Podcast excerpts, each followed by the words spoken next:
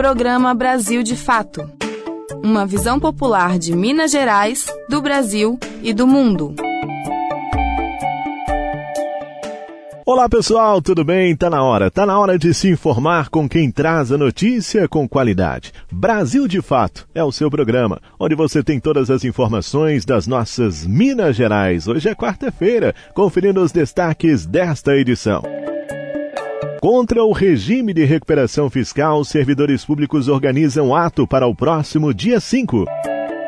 Você sabia que em Belo Horizonte as pessoas podem fazer o exame gratuito de Covid? Nesta edição, nós vamos te contar onde você pode encontrar os sete centros de testagem. Começa hoje as quartas de final da Copa do Brasil. Destaque do nosso Giro Esportivo com Fabrício Farias. Tudo isso e muito mais você confere a partir de agora comigo. Acompanhe com a gente, fique ligado.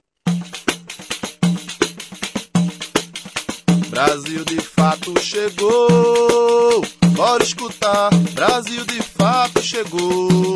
O programa popular. Brasil de fato chegou. Bora escutar. Brasil de fato chegou.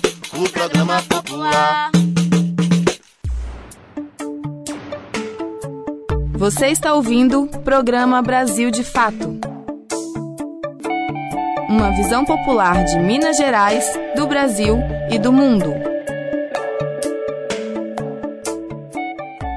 Sem força na Assembleia, o governador Romeu Zema tenta um último golpe para conseguir implementar o regime de recuperação fiscal. O governador recorreu ao Supremo Tribunal Federal para conseguir aprovar a proposta sem passar pela análise dos deputados. Em resposta, a Central Única dos Trabalhadores de Minas Gerais organiza um ato para o próximo dia 5, em protesto contra o texto. As informações com Wallace Oliveira. Sindicatos e outras organizações populares anunciaram para 5 de agosto, um dia de lutas contra a adesão de Minas Gerais ao RRF, o Regime de Recuperação Fiscal, e contra o desmonte do serviço público. A pauta foi debatida na última semana em plenária ampliada na sede da CUT, a Central Única dos Trabalhadores, em Belo Horizonte. A reunião foi mediada pela coordenadora geral do Sindiute, o Sindicato Único dos Trabalhadores em Educação, Denise Romano, e pelo presidente da CUT Minas, Jairo Nogueira. A mesa de debates foi aberta por uma análise de conjuntura do deputado federal Rogério Correia, do PT, coordenador da Frente Parlamentar Mista do Serviço Público. De acordo com o deputado, algumas vitórias parciais dos trabalhadores nos últimos anos, como a paralisação da proposta de emenda à Constituição PEC 32 da reforma administrativa ou do projeto de lei 1202 de adesão do Estado de Minas Gerais ao regime de recuperação fiscal na Assembleia Legislativa, só foram possíveis, entre outras coisas, porque o bloco de forças que deu o golpe no Brasil em 2016 estava dividido, muito fragmentado. Porém, essa correlação tem mudado, que possibilitaria, segundo Rogério, que o governo avance na aprovação do RRF. Mas eles hoje têm uma unidade muito grande entre aquilo que está programado. E por isso nós não podemos sair comemorando as coisas, porque há uma vontade e uma unidade entre eles para exercer alguns desses desmontes que eles colocaram.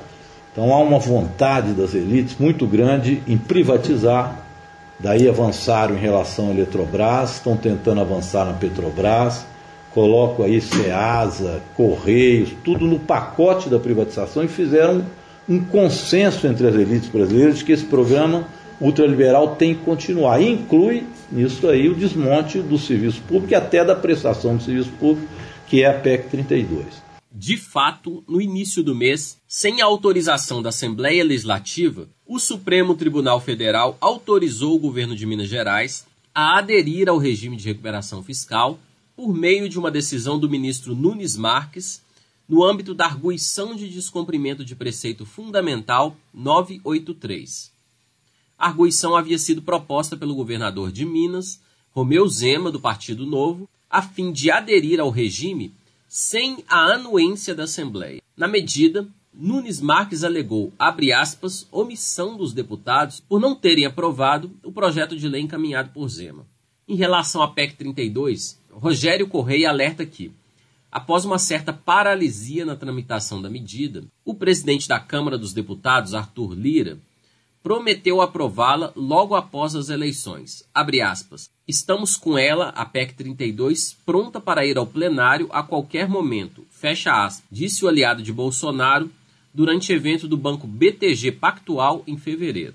Como a PEC 32 é muito impopular e vai prejudicar a população, acabando com a estabilidade dos servidores públicos, o governo federal tem buscado negociar com deputados, concedendo benesses para garantir os 308 votos necessários à reforma.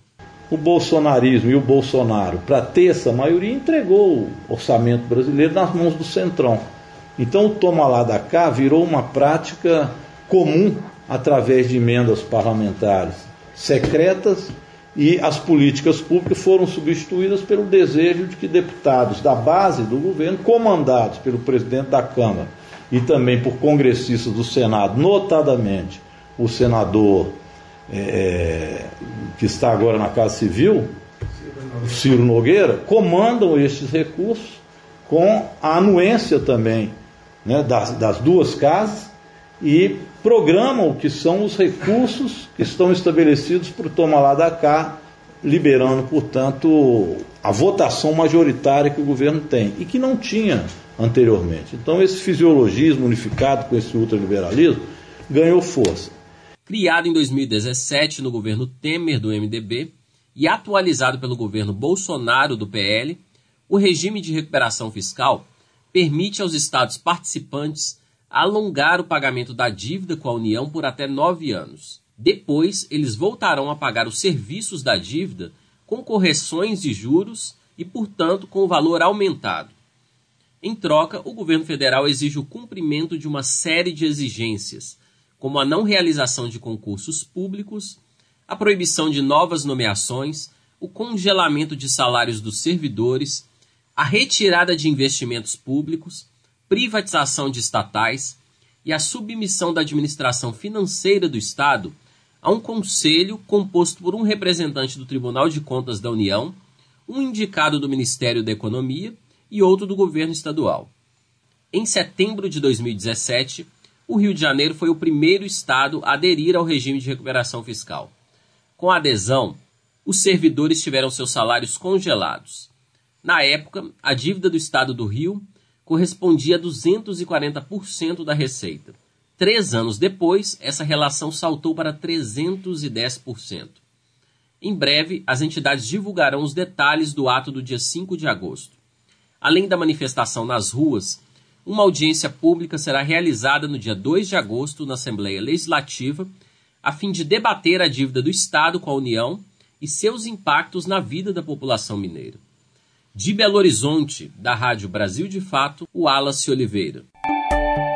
Mais uma vez, o governador Romeu Zema ataca os servidores e demonstra desconhecimento dos serviços ofertados pelo Estado. Após declaração polêmica sobre assistência social, profissionais exigem retratação do governador. Quem conta pra gente sobre esse assunto é Maria Araújo. Uma declaração do governador Romeu Zema, novo, que minimiza o papel da Secretaria de Assistência Social, fez com que o Conselho Estadual de Assistência Social de Minas Gerais emitisse um comunicado público e um pedido de retratação do governador do estado. Em reunião com lideranças religiosas no dia 18 de julho, o chefe do executivo mineiro afirmou que a secretaria abre aspas, só fornece aquilo que o corpo pede, enquanto igrejas e pastores evangélicos fornecem aquilo que a alma necessita. Fecha aspas. No documento divulgado na sexta-feira, dia 22, o Conselho Estadual de Assistência Social de Minas Gerais afirma que a declaração de Zema demonstra falta de compromisso com a política pública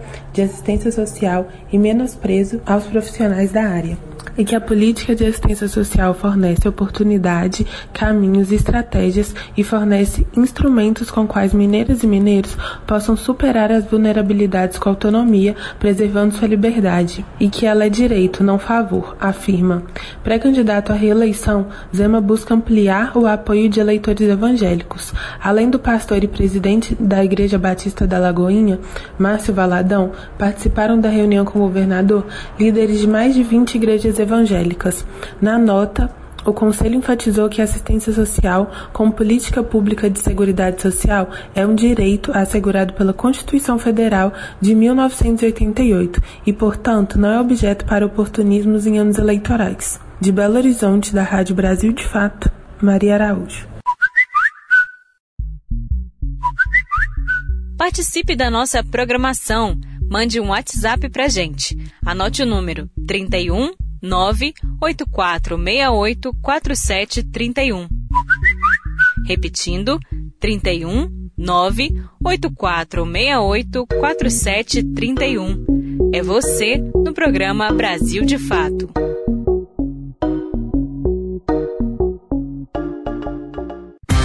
Uma visão popular do Brasil e do mundo. Temas como política, economia, direitos humanos, cotidiano e cultura, tratados com pluralidade e diversidade. Jornalistas, articulistas e movimentos populares reunidos em um só veículo. Esse é Brasil de Fato.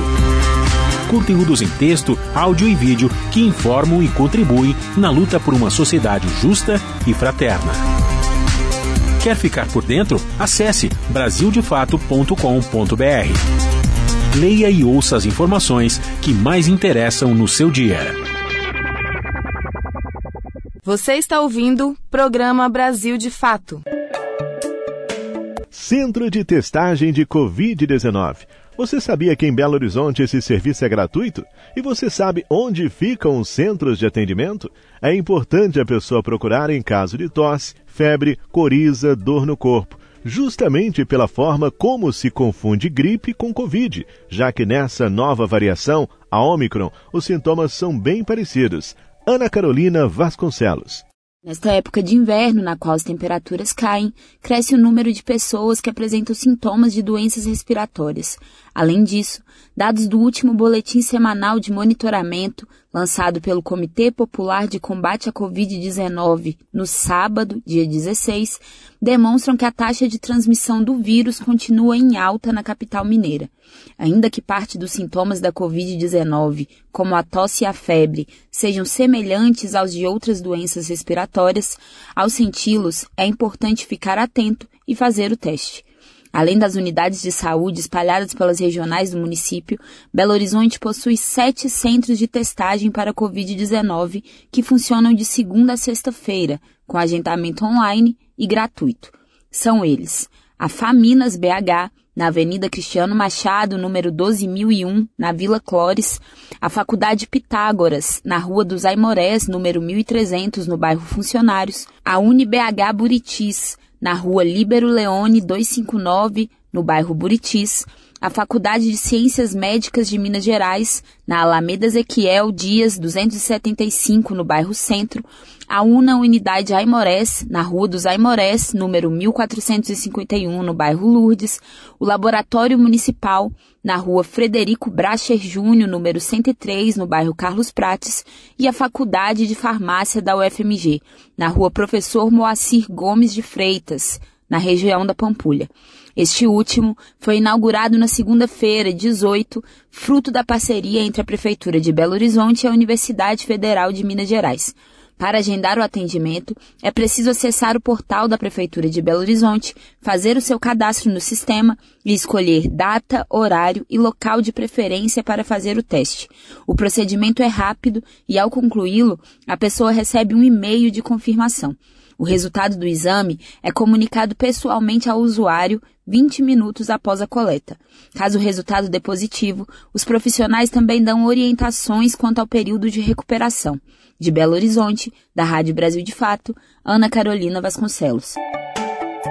E para as crianças que ainda não se vacinaram, os pais devem levar seus filhos que têm entre 3 e 4 anos para serem imunizados contra a Covid em Belo Horizonte. Voltamos com Ana Carolina Vasconcelos. A capital mineira começou a vacinar crianças de 3 e 4 anos na última sexta-feira, dia 22 de julho. Inicialmente, a convocação da Prefeitura de Belo Horizonte é voltada ao público dessa faixa etária que possui algum tipo de imunossupressão. É importante lembrar que, além da apresentação do cartão de vacina e do documento de identificação, no momento de vacinação é preciso comprovar a condição de saúde da criança. Além disso, o menor precisa estar acompanhado dos responsáveis legais. A Prefeitura de BH informou ainda que a imunização de crianças dessa faixa etária será exclusivamente nos centros de saúde. Para conferir os endereços e horários, acesse o site www.pbh.gov.br. De Belo Horizonte, da Rádio Brasil de Fato, Ana Carolina Vasconcelos. Você está ouvindo Programa Brasil de Fato. Todas as sextas-feiras tem edição impressa do Jornal Brasil de Fato, com análise diferenciada sobre os fatos, denúncias que interessam ao povo mineiro, dicas culturais e, claro, o seu esporte semanal. A edição impressa é distribuída gratuitamente em diversos pontos de Belo Horizonte e região metropolitana, como estações do metrô e do MOV, e também chega em várias cidades mineiras. Jornal Brasil de Fato, uma visão popular de Minas Gerais, do Brasil e do mundo. Programa Brasil de Fato, uma visão popular de Minas Gerais, do Brasil e do mundo. Agenda Cultural. Vamos lá? Nesta semana foi celebrado o Dia Internacional da Mulher Negra, Latino-Americana e Caribenha. A data, comemorada em 25 de julho, foi convencionada há mais de 30 anos. No Brasil, uma importante figura na luta das mulheres negras e que também é celebrada neste dia é Teresa de Benguela. Você sabe quem foi ela? Conhece a sua história? Amélia Gomes conta pra gente. 25 de julho é Dia Internacional da Mulher Negra Latino-Americana e Caribenha. Mas qual a importância de refletir sobre essa data? Segundo o levantamento A Inserção da População Negra e o Mercado de Trabalho, do DIEESE, o Departamento Intersindical de Estatística e Estudos Socioeconômicos, o desemprego entre as mulheres negras é o dobro do que entre os homens brancos. Elas ainda possuem os piores salários e os trabalhos mais precários. Sobre a história da data, as mulheres negras latino-americanas e caribenhas partilham de realidades similares. E a partir dessas semelhanças, foi organizado o primeiro encontro de mulheres afro-latino-americanas e afro-caribenhas em 1992. O evento aproximou mulheres negras de diversos países para discussão de temas e de estratégias de luta em proporções transnacionais. O Dia da Mulher Afro-Latino-Americana e Caribenha foi instituído durante o encontro e reconhecido pela Organização das Nações Unidas no mesmo ano. Em 2014, durante o mandato da presidenta Dilma Rousseff, foi instituída a Lei 12.987, que definiu a data também como o Dia Nacional de Teresa de Benguela e da Mulher Negra, um dia em homenagem à memória da Rainha Teresa. Mas afinal, quem foi Teresa de Benguela? Conhecida atualmente como Rainha Teresa, ela foi uma mulher escravizada no Vale do Guaporé, o atual estado do Mato Grosso, e conseguiu se libertar. Teresa foi líder do quilombo Quariterê, onde comandou a maior comunidade de libertação de negros e de indígenas da capitania. Ela coordenou a estrutura administrativa, econômica e política da comunidade e por mais de 20 anos garantiu e lutou pela vida de aproximadamente 100 pessoas que viviam no local. Segundo o documento Anal de Vila Bela, de 1770, a estrutura do quilombo era similar à de um parlamento, em que haviam conselhos para tomada de decisões. O sustento dos quilombolas vinha da agricultura e a comunidade também produzia algodão para a confecção de tecidos. Em 1770, relatos dão conta de que a rainha Teresa foi presa e morta pelos colonizadores bandeirantes. Outros dizem que ela se suicidou após ser presa. O Dia Nacional de Teresa de Benguela serve de inspiração e homenagem para mulheres pretas, latinas e caribenhas, além de motivação para debater e atuar na defesa de políticas públicas que garantam direitos para as mulheres. Para celebrar o dia, aconteceu em Belo Horizonte o Seminário Estadual de Rede Ação e Reação Internacional, que contou com palestras sobre liberdade, afroempreendedorismo, saúde da mulher negra, dentre outras pautas. Mas a programação em comemoração ao Dia da Mulher Negra Latino-Americana e Caribenha segue durante o final de semana com a mostra Negras Autoras, que apresentará a sua terceira edição nos dias 30 e 31 de julho na Funarte. O endereço é Rua Januária, número 68, no centro. A mostra foi criada pelo coletivo Negras Autoras, um grupo formado por mulheres negras e multiartistas. A programação conta com exposições, contação de histórias, exibição de documentários, shows, dentre outras atividades. O evento é gratuito e sem a necessidade de retirar ingresso. De Belo Horizonte, da Rádio Brasil de Fato, com produção de Maria Araújo, Amélia Gomes. E falando ainda em cultura afro-brasileira, uma arte que todo mundo aprecia, mas geralmente fica na dúvida se é luta ou se é uma dança. Vamos saber um pouco mais sobre a capoeira com Annelise Moreira.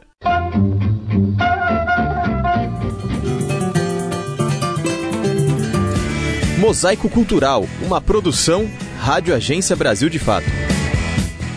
Nesse mundo camará, mas não há, mas não há, mas não há quem me mande. Eu só sei obedecer. Se mandar, se mandar, São Bento Grande. É de Angola, é de Angola, é de Angola. Ao som do birimbau, de pandeiros e atabaques, os dois capoeiristas se cumprimentam ao som de cantorias e palmas. Da bênção à meia-lua de frente, com gingados mais lentos e movimentos furtivos e mais dançados, assim começa mais uma roda de capoeira de Angola. É de Angola, é de Angola, é de Angola.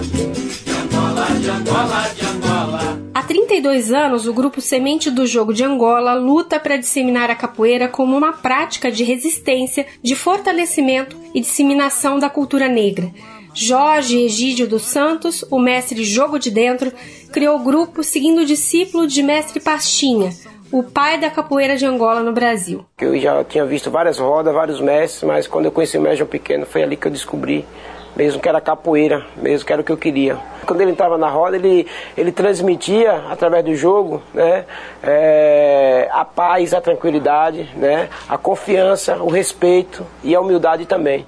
Esse depoimento do mestre Jogo de Dentro foi feito em um documentário produzido pelo grupo em 2004. O Semente do Jogo de Angola possui núcleos nos estados da Bahia, São Paulo, Minas Gerais, Santa Catarina, Distrito Federal e também países como Itália, Canadá, Nova Zelândia, Japão e Israel. O contramestre Alan Amaro dos Santos, mais conhecido como Alan Zaz, é discípulo do mestre Jogo de Dentro e responsável por um dos dois núcleos do Semente na capital paulista.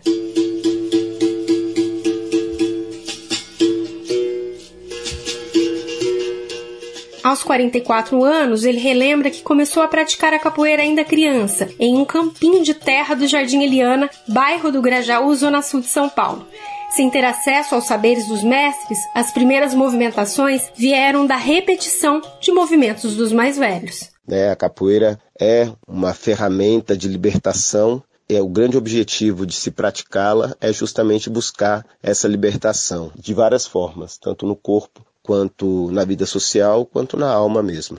Entre os anos de 1999 e 2000, Alain Amaro dos Santos visitou a Bahia já como professor de capoeira, mas para ele foi o início de outro caminho. O contramestre buscou praticar com o mestre Fábio Formigão e desde 2010 é considerado um calça preta, que dentro do grupo Semente representa uma pessoa que pode dar aula sem a supervisão do mestre e do contramestre.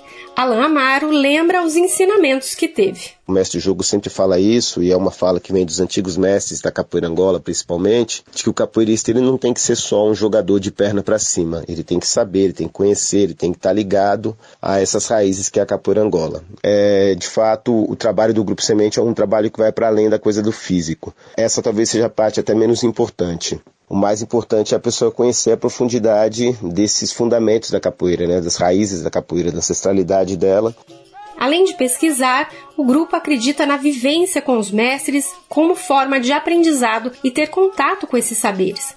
No núcleo onde Alain está à frente, há treinos quatro vezes por semana. As atividades começam com movimentos corporais, mas também há aulas de musicalidade, com aulas com os instrumentos e outra parte importante são as músicas saber o que se canta e por que se canta, como explica Alain Amaro dos Santos. Que eu gostaria muito que a gente pudesse passar, e essa talvez seja um dos grandes objetivos que a gente tem no trabalho com a Caporangola, em particular na periferia, porque é onde justamente estão a, as pessoas dessa descendência, dessa, dessa raiz negra, é que elas pudessem se perceber enquanto herdeiros dessa riqueza, né? que elas pudessem transformar é, a sua vida a partir dessa riqueza e não simplesmente a partir do olhar do colonizador, não simplesmente a partir do olhar é, do mercado, o olhar do capitalismo, o olhar da cultura branca.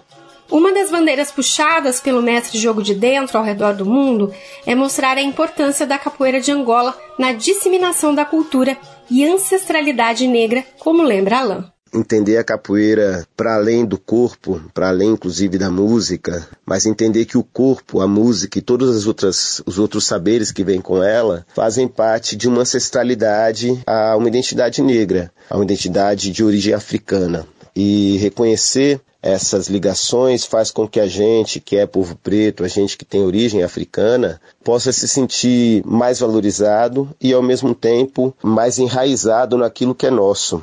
Nesse mundo camará, mas não há, mas não há, mas não há quem me mande. Eu só sei obedecer. Se mandar, se mandar São Bento Grande. É de Angola, é de Angola, é de Angola. De Angola, de Angola, de Angola. Angola, é de Angola, é de Angola. De Angola, de Angola, de Angola. De Minas Gerais para a Rádio Brasil de Fato, Annelise Moreira. De Angola, de Angola, é de Angola, é de Angola, é de Angola. De Angola, de Angola, de Angola.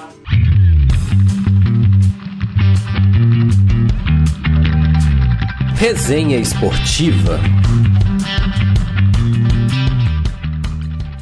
Apenas um jogo nesta terça-feira, 26, pela Série B do Campeonato Brasileiro, onde a Chapecoense empatou em 0 a 0 com o Grêmio. Mas hoje tem mais bola rolando e quem conta tudo sobre as partidas desta quarta-feira é ele, Fabrício Farias. Giro Esportivo. As principais notícias do mundo da bola com Fabrício Farias. Salve, salve, meu caro ouvinte, minha caro ouvinte do nosso Giro Esportivo, quarta-feira, 27 de julho de 2022. Hoje temos aí o início da fase de quartas de final da Copa do Brasil, jogos de ida, com promessa de muita emoção para você, torcedor, para você, torcedora. Nove e meia da noite, no horário nobre do futebol aí, às quartas-feiras, dois confrontos muito importantes. O Atlético Goianiense recebe o Corinthians e o Flamengo recebe o Atlético Paranaense. Flamengo e Atlético Paranaense é um confronto que tem se repetido bastante nos últimos anos. Já decidiram, inclusive, uma Copa do Brasil recentemente e voltam a se encontrar dessa vez na fase de quartas de final. A rodada né, das quartas de final dos jogos de ida tem sequência amanhã e aí com equipe mineira em campo, o Coelhão que vai a São Paulo enfrentar justamente o tricolor paulista no Morumbi, o São Paulo, amanhã 8 horas da noite. Amanhã também teremos o confronto entre Fortaleza e Fluminense às 8 e meia lá no Castelão. Esses são os confrontos então de ida da fase de quartas de final. Vamos ver quem sai na frente aí logo nesse primeiro confronto para poder jogar a próxima volta de uma forma mais tranquila. Eu vou ficando por aqui e, claro, desejando a todos vocês uma ótima noite de futebol de Belo Horizonte para a Rádio Brasil de Fato, Fabrício Farias.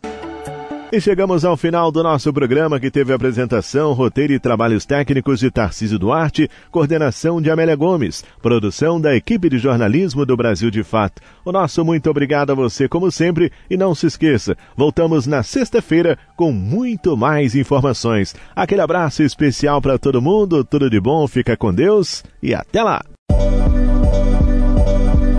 Você ouviu o programa Brasil de Fato Minas Gerais. Siga sintonizado com a gente, basta digitar Brasil de Fato MG em qualquer plataforma de podcast.